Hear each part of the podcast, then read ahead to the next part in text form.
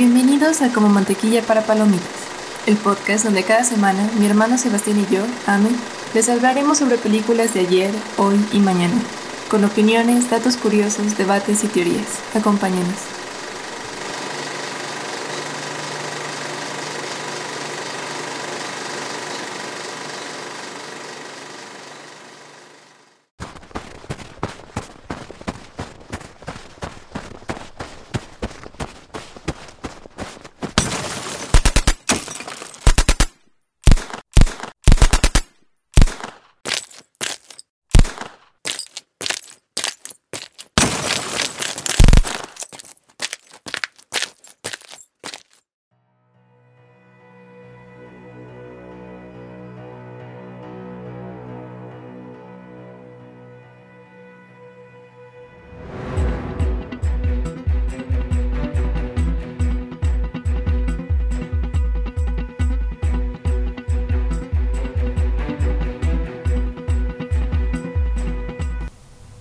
Grupo de espías secretos esparcidos por Europa atentaban cada cierto tiempo en varias capitales europeas a la vez causando confusión, excepto que no eran varios individuos, sino uno solo que actuaba de forma aleatoria y carente de sentido. Este es el mito de la CIA que inspiró la historia de hoy. Acompáñenos.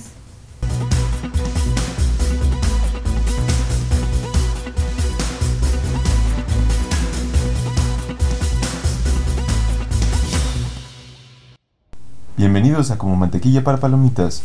En esta ocasión, como es mi cumpleaños, ahora yo voy a hablar de lo que yo quiero. ¿Por qué lo dices con tanto rencor? Como si no hubieras disfrutado la familia Belier. No, disfruté mucho la familia Beliar y me aventé súper chistazos, pero... Aquí... Este vato. No, es que saben que gente, y lo estábamos hablando hace un par de minutos, mi cumpleaños siempre cae o un día antes o el día del padre. Entonces, Nunca celebramos a mi papá. o sea, sí, pero también lo siento como Invadido. invadido. De hecho, yo me acuerdo una vez, Y pues conocen a Sebastián. ¿Cómo va a ser posible que algo más reciba atención en su cumpleaños? oye, yo no critico tu estilo de vida. Este, de hecho, me acuerdo una vez que me fui de party en mi cumpleaños y llegué al día siguiente. Pero, o sea, llegué como por eso 3, 4 de la tarde ya del día siguiente, ya era domingo. Y mi papá me mandó un mensaje desde la mañana de feliz cumpleaños. Y yo no tenía ni idea de que ya era el día del padre porque seguía. y le dije gracias. Este Entonces entiendo por qué no, me quiere, o sea, también. Si te quiere. Que le caigas bien es un tema aparte. Bueno. Entonces, no te creas. Entonces, aquí el detalle de qué vamos a hablar. Naturalmente ustedes creerían que yo quiero hablar de Star Wars, pero como Star Wars es un tema de los dos, me lo voy a saltar. Sí, no. Y voy a hablar de mi segunda o tercera franquicia favorita, todavía no lo decido bien. Pero es acerca de un agente de la CIA que costó 100 millones de dólares y no funciona. Vamos a hablar de la saga de Jason Bourne. Ahora, para hacer esto un poquito más rápido y dinámico, lo vamos a hacer como el programa de ESPN cronómetro. Me voy a dar un tiempo de 7 minutos por película, son 5 películas, esto tendría que durar 35 minutos. Lo más fifas que he escuchado en este podcast. Pero es una buena dinámica para hacer esto ágil. Entonces, obviamente se comienza por el inicio, la primera entrega. Y vamos en 3, 2, 1. Entonces, la primera película es Identidad desconocida, se llamó en Latinoamérica, en inglés es The Born Identity, estrenada el 18 de octubre de 2022 protagonizada por Matt Damon. ¿Por qué? Porque Matt Damon es genial. Ah, sí, es de mi celebrity crush. Que nadie entiende por qué es mi celebrity crush. Ni siquiera mamá entiende por qué es mi celebrity crush. Es que tú, y tú lo habías dicho, es de estos guapifeos, o sea, Sí, es que no, no es como que sus facciones sean cinceladas por los dioses, como No- Harry Styles o Timothy Chalamet. No, es como. No sé, realmente exuda mucha como masculinidad, pero sana. Antes de que empiecen con cosas. no, y, y es, y es violento también, o sea, es, o sea, Sí, esas pero son es que- fracciones rígidas, violentas. Pero es que sí da esa vibra como que tu instinto dice, él podría protegernos en la selva. Es, correcto. Ahora, rápidamente, la sinopsis. Un hombre amnésico es rescatado por la tripulación de un barco pesquero italiano cuando flota a la deriva en el mar. No lleva nada consigo, solo las balas que llevaba eh, clavadas en la espalda y un número de cuenta de un banco suizo que lleva adherido en la cadera. Carece de identidad y de pasado, pero posee una serie de talentos extraordinarios en artes lingüísticas, marciales y de autodefensa que sugieren una profesión de riesgo.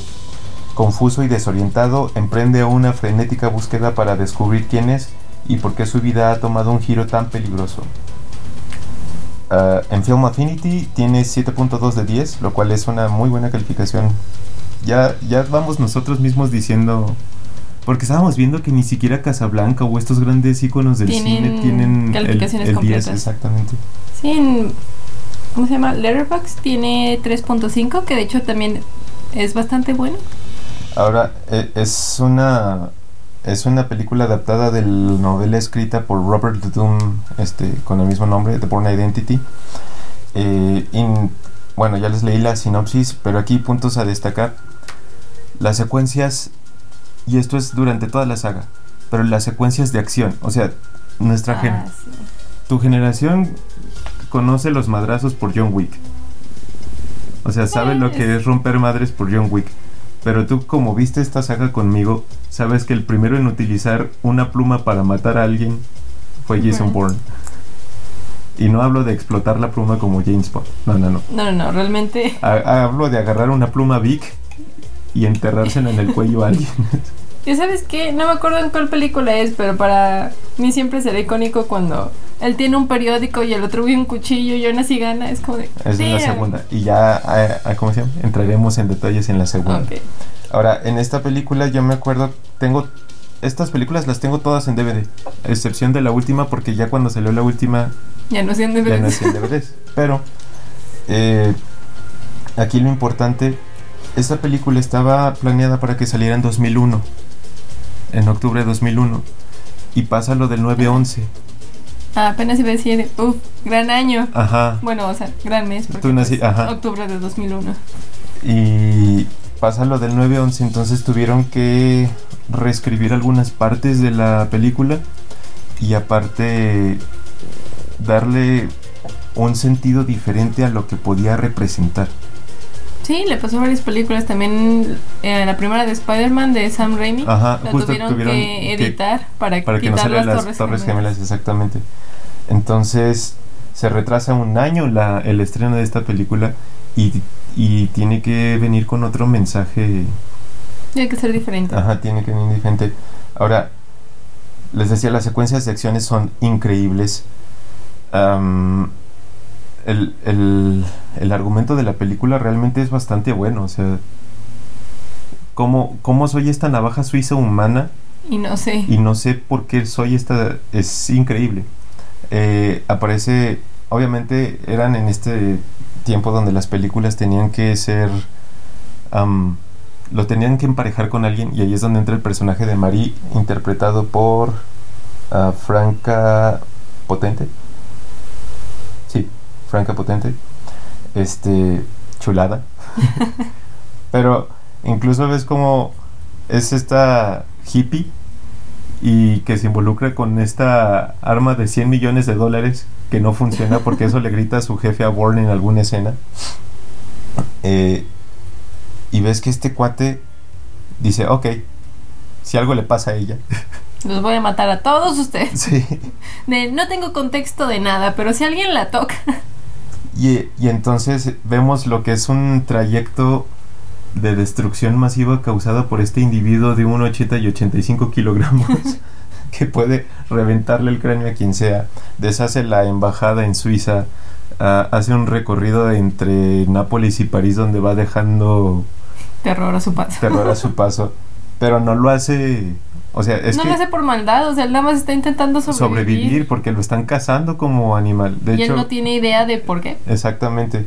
Es que es como Memento de Christopher Nolan, Uh, gran película. pero con más madrazos. Ajá, sí, sí, sí. Y, y a mí tiene dos escenas que se me hacen mis favoritas de esta película. Uno, cuando está el otro agente de la CIA que lo quiere casar en esta casa en la campiña francesa, donde para distraer, a- porque el otro trae un, un rifle de francotirador y para distraerlo vuela un tanque de gasolina y hace una nube enorme de humo. Y el otro, demonio. Exacto. Y la segunda es casi al final donde se avienta desde un quinto piso sobre el cadáver de Del otro. otro. Para amortiguar. para- la es caída. para amortiguar la caída y aparte en el trayecto dispararle al que lo estaba cazando. No, es ¡pum! Sí, es que es espectacular. Espectacular. ¿Algo que quieras agregar en los 34 segundos que Los te- 34 segundos que nos quedan. Ah, me gusta que sí deja ir a Mari, o sea, porque es como de no, o sea, a mí me encanta tenerla aquí conmigo, pero le estoy poniendo en peligro, entonces me agrada que sí es como de no, tú vete para allá. Es como el opuesto a James Bond. Ajá. Sí, totalmente. Y... Pero bueno, también vuelve por ella cuando ya resuelve todos sus... Claro, claro. O al menos él cree que resuelve todos sus asuntos porque sabemos que nos quedan otras cuatro películas. Y aparte, cómo maneja el dinero y los pasaportes que tiene en su cuenta de banco. Y que aunque no Todo. tiene contexto de nada, sabe qué hacer. Exactamente. Ok, tiempo. Sale, entonces vamos a hablar de la segunda entrega. A ver si no tan atropellado. y entramos en... Permítanme. Ah. En 3, 2, 1. La segunda entrega es La Supremacía Born o The Born Supremacy en inglés. Es estrenada el 23 de julio de 2004. Eh, aquí cambian de director. En la primera el director había sido Doug Liman y para el resto de la saga usan a Paul Greengrass. Em, y el argumento de la segunda entrega es Jason Bourne pensaba que había dejado atrás su pasado dos años antes. Durante ese tiempo, atormentado por un pasado que no consigue recordar, Bourne y Marie se trasladan de una ciudad a otra, viviendo de una manera anónima y clandestina. Tratan de huir de una amenaza que creen percibir en la mirada de cualquier extraño. En cada llamada telefónica, abre comillas, equivocadas, cierra comillas. Cuando un agente aparece eh, por la tranquila villa en la que se alojaban, la pareja huye precipitadamente, pero el juego del ratón y el gato ha vuelto a comenzar, obligándolo a entrar en acción a Bourne para enfrentarse a un grupo de implacables asesinos profesionales. Calificación en Film Affinity 7.1 de 10.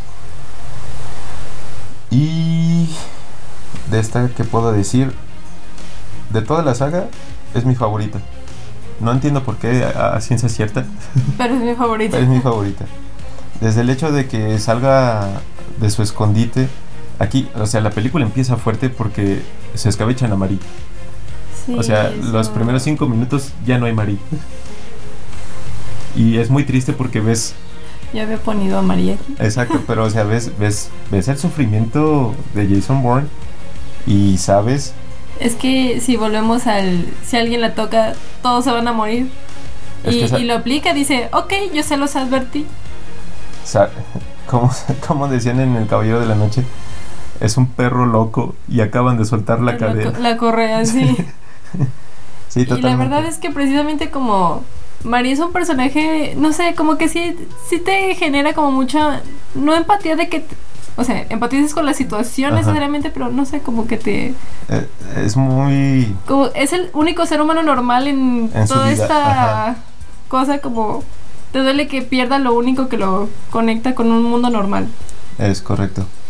Entonces, esto pasa en Goa, India, y entonces él empieza su viaje como siguiendo los pasos hacia atrás para llegar con esta programa Treadstone, que es de donde él sale, este, y darlos de baja, porque se supone que en la primera cierran el programa de Treadstone y te dan el guiño de que va, va a empezar Blackbriar, que es el programa de la tercera y de la quinta. Pero aquí él empieza sus cami- su camino hacia atrás para desmantelar a Treadstone y, y desde que lo arrestan en Nápoles y ves cómo deja a la embajada de Nápoles, dices, este cuate ya, ya no hay reglas, o sea, aquí No, pues él ya opera fuera de la Matrix, es... Precisamente lo que no consideraron cuando mataron a María es que María era lo- el único freno que tenía este güey. Ajá, sí, sí, sí. Y sí, o sea, va y María, va y límites, va y empatía, va y todo. Entonces, y estás de acuerdo con él, o sea, toda la película estás de mátalos, mátalos, a todos. sí. Entonces, este, por sus artilugios de agente secreto, puede intervenir llamadas del, de, de la agente de la CIA que lo está tratando de cazar. Porque aparte, él vuelve al mapa porque lo habían incriminado en algo para que el programa dejara fuera a la gente que estaba haciendo cosas malas. O sea, quisieron usarlo de chivo expiatorio y, el chivo se puso su chaleco de balas, su bando de Rambo y dijo... ¿Cómo así? entonces, no, no, no, empieza su camino hacia Berlín, se va a Moscú, termina en Nueva York. Que digo, sé que Rusia no es muy popular justo ahora, pero qué bonito es Rusia en las escenas de Bourne. ¿Verdad que sí? Está increíble. Este... Ahora, en Berlín está lo que para mí es la mejor persecución a pie en una película de agentes secretos. O sea, desde la manera que está en un tren, salta un barco, rodea todo, nadie sabe dónde está y de repente se sube al tren otra vez y dices, ¡Wow! Solo, Sí. sí, sí, sí. De hecho, en la saga en general las persecuciones a pie son bastante espectaculares, porque en la tercera es como la persecución en coche la, la icónica, Ajá. pero en general como que es algo muy boring esta persecución a pie. En la primera también, bueno, ah, sé que me está acabando el tiempo, pero en la primera la persecución en el Mini Cooper en París también es... Sí, está padre. Este, ahora en esta, mis partes favoritas de la segunda de Bourne son la persecución en carro en, en Moscú, porque precisamente ahí él viene herido de bala, va a un súper, se sutura solo, bueno, no se sutura, se cauteriza con vodka la herida, ah. se roba un taxi, y aparte maneja como taxista de Iztapalapa. Sí, aparte no, sí, o sea, no, no, no, increíble. Checo el circuito callejero. Sí, sí, sí, sí. Justo, justo, justo. Eh, y la segunda escena que me gusta es esta de la persecución a pie en, en Berlín. Y no es como una escena como tal, pero los flashazos que tiene cuando le empiezan a decir de la misión que había tenido cuando comenzó como agente en Berlín es, o sea, a mí se me hace genial porque son cosas que vienen desde la primera y te van armando, así como en Guardianes de la Galaxia, la historia. Así como este mapita poco a poco. Para que tú vayas silvanando todas las ideas. No te lo no te dan exposición realmente, o sea, te lo dejan ahí para que tú hagas tu tarea. Sí, está muy padre. Es ese tipo de película que parpadeas y ya te perdiste un detalle que tenías que haber visto. Y ya regrésale, carnal. Regrésale. y pues para terminar, creo que tiene de los finales más mic drop que hay en el cine en general. Uy, sí. O sea, la forma en que termina la 2, o sea, sí, la verdad, las otras cuatro se le quedan pendejas al final de la 2. Es como de, guau. Sí, o sea, el, el cazador resultó casado. Sí, el estafador resultó estafado. Porque lo, logra hacer que la gente entienda que él no había sido el que cometió el, el primer problema que lo trajo otra vez a la luz. Y que era inocente y aún... Se acabó el tiempo, pero para acabar esa idea, este, entonces como que le hacía, dice, bueno, dale un break. Y entonces él le habla a la gente que le estaba persiguiendo y le dice, a ver, ¿qué pasó? Y le dice, no, pues quiero ofrecerte una disculpa por... Ya quedó todo, claro. y le dice, ¿es oficial? No, no es oficial, no puedo hacerlo oficial. Entonces, bye. Ajá, y le dice, bueno, cámara. Te queda bien el traje, por cierto. Ajá, y le dice, te ves cansada. Y, y voltea esta y dice, ¿dónde está?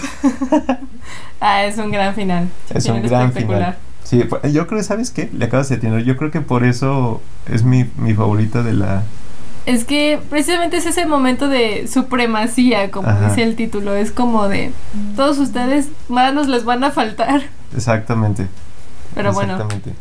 La tercera. La tercera, entonces, a ver, vamos a entrar en 3, 2, 1. Vamos.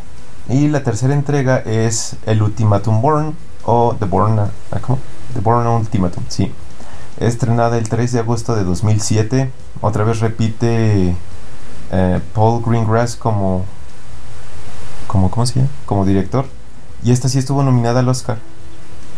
Al mejor montaje y a la mejor edición de sonido. Mira, qué loco. Qué loco, ¿eh? No sabía eso. Me faltó estudiar más mi, mi, mi Tu franquicia. favorita. este, obviamente repite Matt Damon como, como Jason Bourne. Y aquí yo creo que, y, y dime si tengo razón o no, si hubieran cerrado la franquicia aquí, hubiera sido un cierre excelso. Sí, hubiera sido, estaba ahí entre las mejores trilogías de la historia. Em, Se me olvidaba que salía David Bro en esta. sí, sí, sí. No, no sé si lo han notado, pero yo amo mucho a David Bro. Es el hermano de Marie. Sí, es cierto. Sí, eh, fíjate que ese es de los actores que también es una garantía. Que si ves que va a salir en una película, la película es buena. Sí, sí. Y, y ni siquiera tiene tanto tiempo en escena, o sea, dura que No dura 30 mucho, segundos en pantalla, algo así. Pero son segundos que atesoraré para siempre. Sí, exactamente. Y bueno, la sinopsis de esta entrega. La tercera entrega de las aventuras del agente Jason Bourne que sigue investigando quién es y qué hay realmente detrás del programa secreto de la CIA llamado Treadstone. Un reportero británico de The Guardian le pone nombre a su nueva pista facilitándole el nombre de Blackbriar. Bourne dará con él en Londres en un intento de encajar las últimas piezas en ese, que, en ese pasado que él aún intenta recuperar.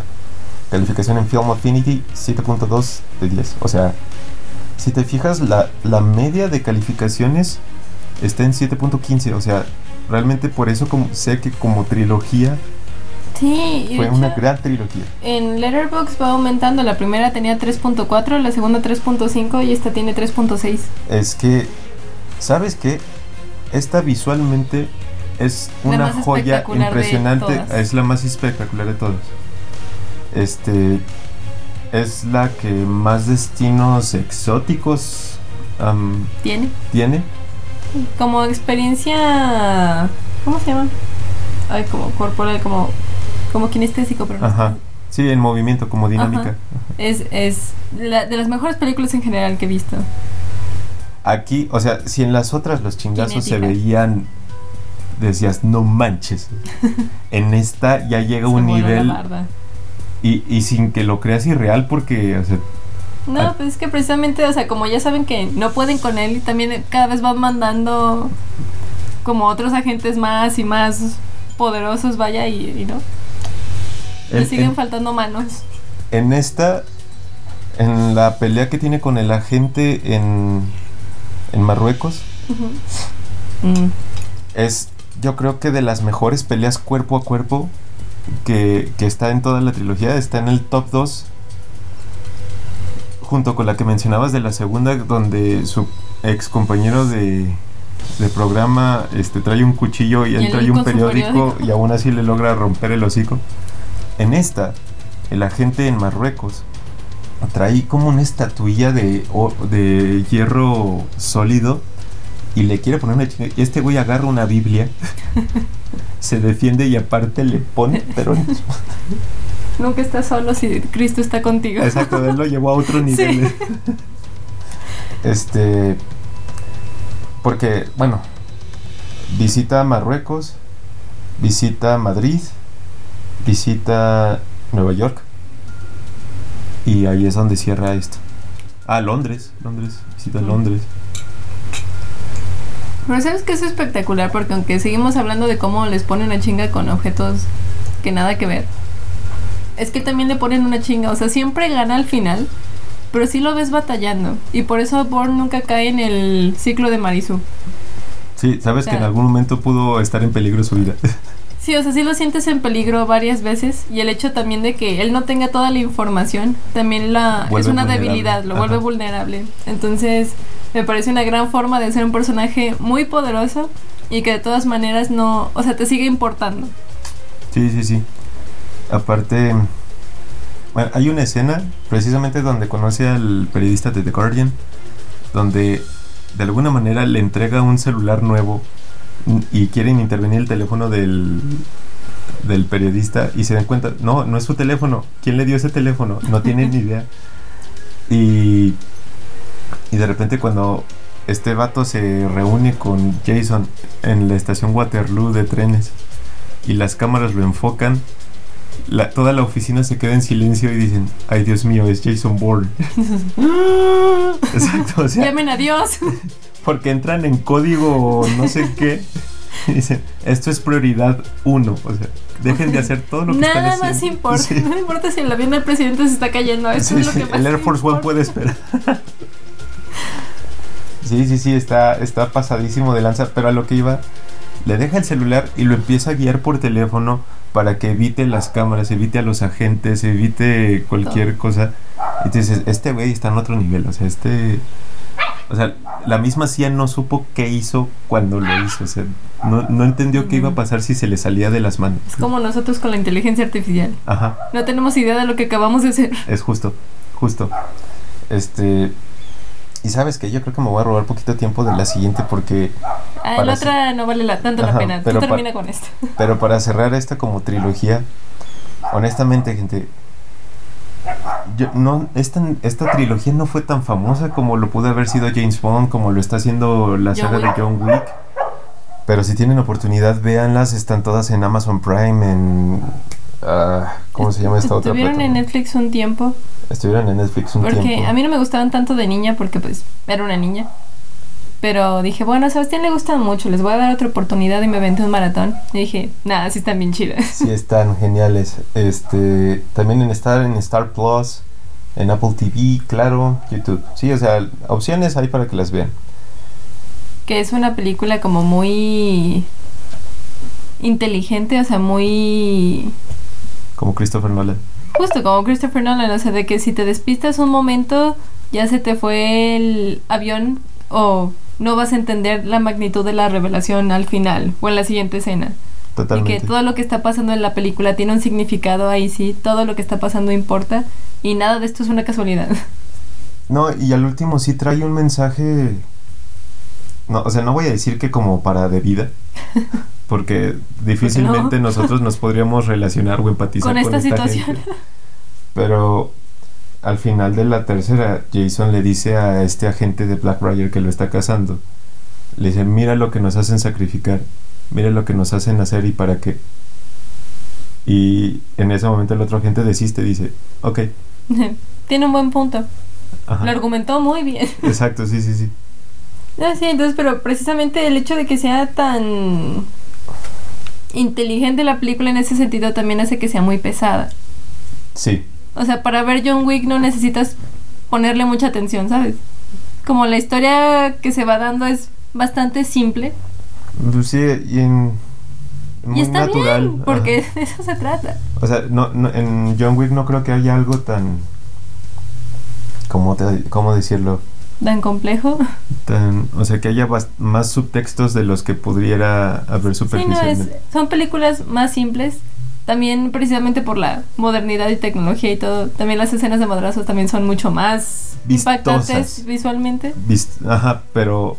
No porque sean mejores necesariamente, pero sí la forma de grabarlas, Ajá. la forma en que se da todo, pues sí se ve más impactante. Porque aparte, estas no parecen ser películas tan caras. O sea, no, no las primeras que dos son como que muy. Muy discretas en ese sentido. La tercera sí se va. De ahí sí se bordan la barra. Ajá, que dice, vamos a cerrar bien. Ya lo vamos a hacer, lo vamos a hacer bien. Ajá, entonces, pero sí, totalmente. Entonces, habiendo cerrado con ese bonus de la trilogía original, vamos a comenzar con la debacle. ¿Y por qué la debacle? Bueno, permítanme un Bueno. momento y les explicaré el, el caso. En 3, 2, 1, vamos. La cuarta entrega se llama Born el legado, o el legado Born, o en inglés The Born Legacy. Es estrenada el 24 de agosto de 2012, dirigida por Tony Gilroy. ¿Y por qué yo digo que es la debacle? Porque, damas y caballeros, ¿cómo haces una película Jason Bourne sin Matt Damon protagonizándola? Desde ahí es la primera falla. Es que fue algo que no entendimos cuando, cuando salió. Como de, porque es una película de James Bond. Sí, James, Bond. Exactamente. Este es protagonizada por Jeremy Renner. Que, ¿sabes qué? ¿Sabes de qué adoleció esta película precisamente? Fue una época donde Jeremy Renner fue el actor en boga. Sí. Eh, apareció en Misión Imposible 4. Apareció Te lo ponen hasta en en, la Avengers. sopa. Era de. Ya, güey, ya entendimos. Apareció en Bourne. Eh, no, creo, hay otras dos o tres películas que no me acuerdo ahorita el nombre, pero El punto es que si sales en tantas películas como en un periodo de tres años, como que la gente sí empieza a decir como duda, espera. Ajá. Justo, justo, sí, sí, sí, ¿sabes qué? Justo. O sea, le pasó a Robert Downey Jr. con Iron Man, Sherlock Holmes y... Ah, la de El Juez. que- Ah, sí. Le Pe- pasó a Nicolas Cage con todo. Todas, exacto, pero bueno, la sinopsis, el agente Aaron Cross, que es protagonizado por Jeremy Renner, es un producto del eficiente programa Outcome. Este programa diseña y entrena a agentes cuya función consiste en actuar en solitario en misiones de alto riesgo, sin embargo, en el momento en el que la historia del agente Bourne está a punto de salir a la luz, los altos mandos de la agencia deciden tomar la solución drástica al respecto. Ahora, también esta película falla porque es la primera vez que te dicen, ah, es que a estos agentes los tenemos bajo programación medicada. O sea, de hecho la trama se desenvuelve porque este cuate se sale de, o sea, por Se alguna razón se sale del programa. Ya no le pueden dar sus medicamentos y tiene que emprender este viaje para que le puedan dar sus medicamentos. Pero descubre que no deberían estarle dando medicamentos para empezar. Ajá. Porque en la trilogía original de Bourne te manejan que es programación cognitiva, o sea, Sí, con Born era programación cognitiva. es, es reflejo, es am, recompensa y lo haces mal, tabla. Sí, que eso, eh, se vuelve, hacen que las cosas se vuelvan un instinto. Ajá. O sea, que ni siquiera lo puedas ya racionalizar, solo lo haces.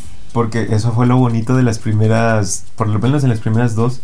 Ves que este cuate nada más escucha un clic y ya te está apuntando. Sea, Sí, o sea, y te lo, te lo muestran, no solo te lo dicen como exposición, realmente te muestran qué significa en este caso programación cognitiva. O sea, volvemos a... No es el perro de Pavlov, o sea, No. es como eso llevado a su máxima sí, potencia. sí, sí, sí. Porque, o sea, hay, hay, hay, hay fácil 15 secuencias de acción en la primera, en las primeras tres películas, donde eh, a razón de segundo y medio ya, se- ya se descontó alguien.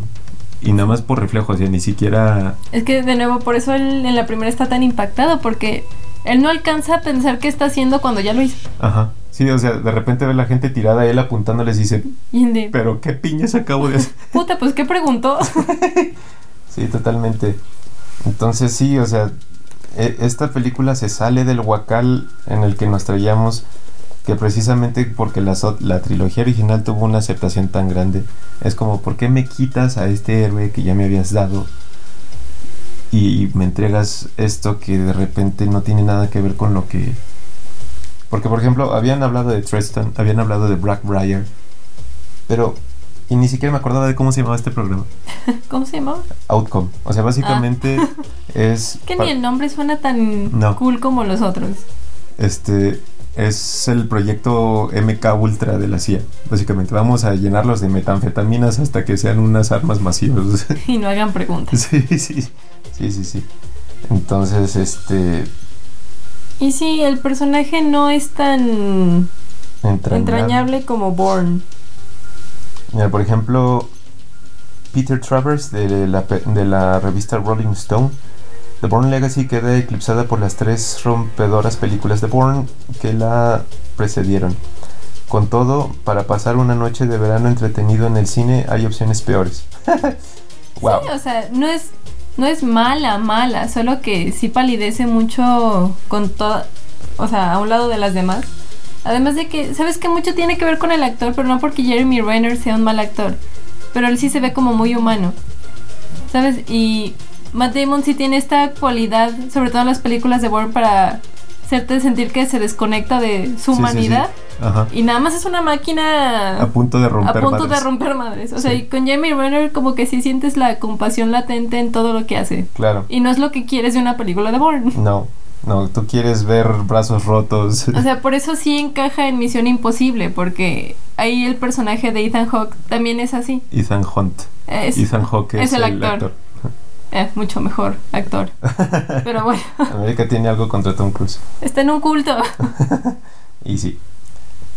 Entonces, sí, totalmente. De hecho, tienes toda la razón. O sea, porque Jason Bourne en ningún momento lo ves que sea algo visceral o que sea No, o sea, lo más emocional que lo ves es con Marie.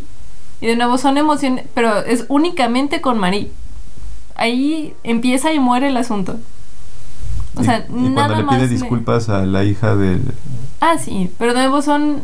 Nunca es en una pelea, Ah, nunca no. es cuando está en problemas, nunca No. es cuando está investigando algo. Nunca apela a gritar, misión cumplida, y aprieta el botoncito. Es- ay, es que- Sí, sí, sí.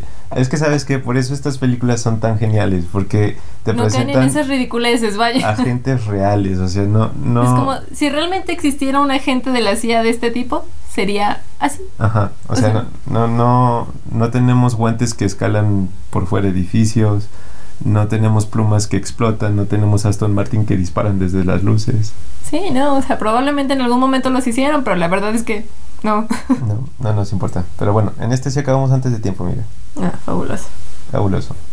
Y seguimos con la quinta entrega que, a mi manera de verlo, fue la manera de decir de la franquicia, ¿saben qué? Perdón. Perdón, ajá, exactamente, justo. ¿Y por qué tú dirás? Jason Bourne 2016. Uf, esto nos va a tomar un poco. Entonces entramos en línea en 3, 2, 1, vamos. La quinta y última entrega se llama nada más Jason Bourne. Aquí no hay la- el legado, no hay supremacía, no hay ultimátum, no hay identidad, no hay nada. Solo es. Jason Bourne. Estrenada el 26 de agosto de 2016. Eh, director Paul Greengrass otra vez. Y ahora vuelve Matt Damon como Jason Bourne. Que es todo lo que queríamos. Que es lo único que que queríamos. Pero aquí amigos, y si han puesto atención a las fechas en las que se desenvuelven las otras películas, ya entra el factor smartphone, o sea, el factor Factor computadoras, el factor telecomunicaciones, el factor eh, Big Brother, te tenemos vigilado como en 1984. smartphone. Ujú. O sea, es es ya meter esta variable que en las primeras tres no teníamos tan marcado, porque sí estaba presente, pero no era... Pero es que la tecnología todavía no había tenido el boom que ya Que tiene cuando sale esta en exactamente. 2016. Entonces, sinopsis, Jason Bourne ha recuperado su memoria, pero eso no significa que, le, que el más letal agente de los cuerpos de élite de la CIA lo sepa todo. Han pasado 12 años desde la última vez que Bourne opera en las sombras, pero todavía le quedan muchas preguntas por responder. En medio de un mundo convulso, azota por las crisis económicas y guerra cibernética, Jason Bourne vuelve a surgir de forma inesperada cuando desde el pasado reaparece Nicky Parsons, que no mencioné a Nicky Parsons en la en, ¿En la- las otras? en las otras tres, pero es un personaje súper importante en toda la saga. O sea, es la, la el personaje que le está entregando siempre las pistas de qué pasó. o sea, y porque eh, misma Nikki de repente no sabe qué pasó y le trata de ayudar de alguna manera. Dice, es que tal vez él no es el malo en todo esto. Ajá. Pero en la tercera te lo dejan al aire porque Jason le dice, es que ¿por qué me estás ayudando? Y como que te quieren dar a entender que para Nicky Jason era... Significaba algo más. Ajá, pero, pero ni siquiera como, como idea, o sea, como persona, o sea, como que Sí. había sentimientos ahí involucrados, pero Como nunca había información que sí como de, de entre ellos que ella nunca le dio Ajá. Este, pero también regresa Nicky. Am, entonces dice, reaparece Nicky Parsons con información sobre él de vital importancia. Desde un lugar oscuro y torturado, Bourne reanudará la búsqueda de respuestas sobre su pasado. Ahora, aquí en el argumento hay algo que no me gusta, porque de repente te sacan la carta de... Ah, es que tu papá fue un militar para nosotros y, y nos lo escabechamos por alguna X razón. Y dices, o sea, era un personaje sin identidad, estaba batallando con la suya y ahora involucras algo familiar cuando claramente este cuate no opera de esa manera. y no era necesario la verdad no es que esta película en general no era necesaria O sea, Sí, sí te digo, o sea, salió como para la... Eh, perdón ignora que que sucedió lo de Jeremy. Renner pero no era necesaria y hay un canal de YouTube que se llama Filmento que también me gusta mucho seguir es de esas personas como nosotros que aman mucho las películas, aunque no se dedican a hacer nada relativo a las películas. Es correcto. Entonces él estaba hablando de también la saga de Bourne. Decía que cada película de la trilogía original de Bourne había como aportado una cosa icónica, ¿no? Entonces la tercera como la persecución en coche y la segunda también era creo que la persecución a, A pie. pie y la primera no me acuerdo qué era. Eh, tiene que ser el salto en cadáver. Probablemente, pero que cada una había traído como algo muy particular. Y que esta no, no ofrece nada nuevo. No hay ninguna innovación de verdad en la historia. O sea, que meten el personaje de la- del papá, pero la innovación emocional no se siente importante porque la familia nunca había sido importante para Sí, Jason no, esto no Bourne. es rápidos y furiosos, caballeros. Sí, Dejémonos es- de estupideces. Gracias a Dios. Am, entonces sí, no, precisamente no aporta nada, que nada más recicla todo lo que Habían hicieron las otras tres. Porque si incluso las escenas impresionantes de pelea cuerpo a cuerpo o persecuciones no se sienten nuevas porque ya lo vimos hacer todas estas cosas. Y eso sí se lo tengo que dar a Misión Imposible. En mil películas diferentes, pero cada una sí propone algo diferente para el personaje de Tom Cruise, ¿sabes? Sí, Ahí sí se las han ingeniado para que siga aportándole Aportando algo nuevo. Claro. Y en esta, sí, como que esa parte no... ¿Sabes qué se me hizo lo más interesante de esta? La manera en, en que precisamente en esta era cibernética él pudo mantenerse al margen tantos años. Sí, De hecho es bastante increíble porque pues hoy en día ninguno de nosotros no. es casi imposible, Es casi ser imposible. anónimo. Pero aparte, sin temor a equivocarme, se me hace la versión más letal de Bourne. Porque al principio, cuando te lo vuelven a presentar en pantalla, él se está ganando la vida en clubs clandestinos de pelea. O sea, Que eso no se me hace, no se me hizo una evolución justa para el personaje. no. Porque Bourne era más que solo agarrarse a golpes. O sea, Bourne también era muy, muy inteligente. Ah, totalmente. Él podría haberse dedicado a cualquier otra cosa. Programación de computadora. Programación de computadora. Puede haber hecho cualquier otra cosa. Y que me lo pongan como de, sí, no, pues es que es Ah. bueno agarrándose a golpes, así que se agarra a golpes. Era la crítica que le hacían al Batman de Christian Bale al principio, que nada más era un boxeador peso pesado. Sí, pues es que, pero en las películas de Batman en general nunca le habían dado realmente el peso de detective De detective. como tal. Ahora, aquí algo destacable, mi super chica, esta belleza am, mulata, bellísima, Alicia Vikander. Alicia Vikander yo- se ve espectacular en esta película, se ve bonita, se ve elegante, se ve... O sea, no, no es el... No es el sexy a veces rayando lo vulgar que nos presentan. Por ejemplo, en las de Misión Imposible de repente dices, ¿era eso necesario? Eso estaba rayando un poquito en, Ajá. No, en el aquí- mal gusto. Aquí es esta agente formal que sabe que tiene un poder inmenso y sabe que puede mandar a cualquiera a apretar el gatillo. Ahí, se acabó el tiempo. Entonces, este sí, creo que no. De esta no podemos hablar mucho más que. Ah, sabe, Tommy Lee Jones y es un gran Lee antagonista. Pues que los. O sea, Tommy Lee Jones y el personaje de Alicia Vikander sí son interesantes, pero como que aún así siguen sin llegarle a lo que fue Pamela Landy, Conklin. Conklin, como que no es lo. No es lo mismo. Sí, no. Sí se siente nada más como. Como esa crítica que le hacen a Star Wars que nada más está volviendo a recalentar un- algo que ya está. Por ejemplo, Sergio López Aguirre de Cine Premier dice, llegando al tercer acto, las piezas acomodadas y la acción es todo lo que podemos esperar de la película de Bourne, con una quizá mejor la secuencia de persecución de la franquicia. Y sí, cierto. En Las Vegas. Sí, o sea, es que es una gran escena de persecución, pero de nuevo no. No es algo que no nos haya ofrecido en las otras. Justo. O sea, no O sea, me impresiona porque es algo que yo sé que Bourne puede ser. Es que sabes por qué es... O sea, porque no, yo no creo que sea la mejor, honestamente. La de Moscú se me hace La mejor. la mejor. Pero la, aquí, por el hecho de ser Las Vegas y porque el otro cuatre traiga un camión blindado atrás. Es que Sí, pero es que son como pequeñas... Es que la película innova, pero no inventa. Ajá. Y Sí, nada más lo maquilla para hacerlo más vi- espectacular visualmente. Ajá, y por ejemplo, si Edison hubiera innovado y no inventado, nada más hubiera hecho una vela más grande, no habría inventado el foco. Wow, qué gran, qué gran analogía. Este dice, ay, pero por ejemplo, esta es una crítica 2-3.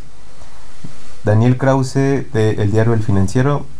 Damon aparece cansado como si más que nada quisiera permanecer oculto. La falta de humor y la constante inquietud de la cámara contrastan con el ánimo lúcido de Misión Imposible, una saga que sí ha sabido leer su época y adecuarse a ella. Sí. Puede ser. Pero es que no me molesta que Matt Damon se vea cansado, porque se supone que Jason Bourne se vea cansado. Él ya no quiere estar envuelto en estas cosas. Él ya lo había dado por terminado. O sea, eso creo que es como debe de ser. Lo que me... Lo que estoy de acuerdo es lo que te dije hace ratito, justo. O sea, Misión Imposible sí se ha sabido adaptar. Se ha sabido seguir reinventando para el personaje, para la historia. Y eso sí le falló. Yo me acuerdo que cuando iba a salir esto me aventé un programa especial de estos de E! Entertainment y cosas así. Que re- pre- precisamente salió la pregunta, ¿por qué hacer una quinta entrega de, De Jason de Bourne. Jason Bourne? Y precisamente este fue el, el argumento, decían, por, por el cambio de época que ha habido, o sea, Jason Bourne va a salir de las sombras para demostrarnos que nosotros lo necesitamos a él y no él a nosotros. Pero no creo que lo No lo lograran. demostraron, ¿no? Dije yo, ah. Fallaron. Totalmente, pero bueno, entonces esa fue la saga de Jason Bourne. Obviamente hemos emitido, porque fue contrarreloj, se emitieron muchos detalles, pero ya habrá alguna oportunidad para retomar o volver a abordar esta franquicia porque es una gran franquicia. Yo tengo el libro, el primer libro, tengo el videojuego y la verdad es que el videojuego es un gran videojuego. El videojuego también está padre. También lo, lo llegué a jugar. Y igual que la película, sí te tiene ese sentimiento. Lo que te debe provocar un thriller, justo. Ajá. O sea, esa inquietud, esa ansiedad, pero mezclada con adrenalina. Sí, sí, no manches, ¿qué va a pasar? Mancha. Se ve, sí, sí. estoy asustado, pero me encanta. Es como, Exacto. ¿Qué nos va? Como si estuvieras Pacheco. No manches, ¿qué nos va a pasar? ¿Qué nos va a pasar así, justo? Sí, entonces, este. Es una franquicia que yo personalmente, pues si la considero entre mis. Una de mis tres favoritas, pues Claro. es porque es una gran franquicia. Eh, me gusta que sea esta franquicia que le tira más a lo real que a lo Fantasioso. fantasioso de Misión Imposible o de Jason ah, de James Bond. Me- precisamente me gusta también la actuación de Matt Damon porque no es un personaje así como John Wick, no es un personaje que ocupe muchas palabras, No, no, es un hombre de muchas palabras. Y no tiene que serlo. pero a diferencia de, de Keanu Reeves que amo a Keanu Reeves y amo las películas de John Wick, pero realmente las películas de John Wick no le requieren mucha capacidad actoral a, Ah. a Keanu Reeves. Que sabes que en general, y es una de esas opiniones debatibles que tengo, pero Matt Damon sí me parece mejor actor que Keanu Reeves. Oh, en no, general. oh, sí, O sea, no solo en thrillers de acción, o sea, en cualquier. O sea, la mejor actuación que he visto de Matt Damon contra la mejor actuación que he visto Ah, de Keanu fácil. Reeves se lo lleva fácil. fácil. Lo que. El otro día vi un meme que me dio mucha risa sobre un diagrama de Ben de actores. Que, y Keanu Reeves estaba en el medio de un mal actor con buenas películas. Sí. Que Keanu Reeves se las ingenia para, a pesar de que no es uno de los grandes talentos actorales de Hollywood, solo hace buenas películas. Y todo el mundo lo amamos por eso. Y luego estaba Nicolas Cage, que es el círculo de todos estos, que es un mal actor, buen actor, malas películas y buenas películas. Nicolas Cage lo es. Y por ejemplo, todo. Matt Damon a mí se me hace que estaba junto con Christian Bale. En buen actor, actores. buenas Sí, películas. exactamente. Sí. Totalmente. Entonces, este. Visiten esta franquicia, amigos. La verdad es que se van a entretener mucho si les gustan este tipo de cosas. Ah, lo que iba. Yo sí creo que el personaje de Jason Bourne le requiere mucho más capacidad actoral a Matt Damon que John a Wick a- John Wick a- a Keanu Reeves. Sí, totalmente. Porque precisamente poder representar a esta persona que de repente se disocia. sí, es que se, se disocia totalmente porque John Wick también lo puedes seguir viendo como humano, incluso cuando está partiendo madres, o sea, se sigue viendo como un humano completo. No, porque él se prepara para soltar chingazos. Aparte, él se pone en pose. Y Jason Bourne, no. Jason no, Bourne. Es que de nuevo es puro Un parpadeo y tú ya estás en el piso con un, tres costillas rotas. Y de nuevo, justo el güey se disocia. O sea, sí comparten. Comparti. ay, no, no puedo. No. Es que. Ay, no. Bueno. ¿Cuál es el verbo que queda? Compartimilizar, comparte. Com Compatibilizar. No. De compart. Bueno, estos son los mejores 15 segundos que jamás hemos grabado.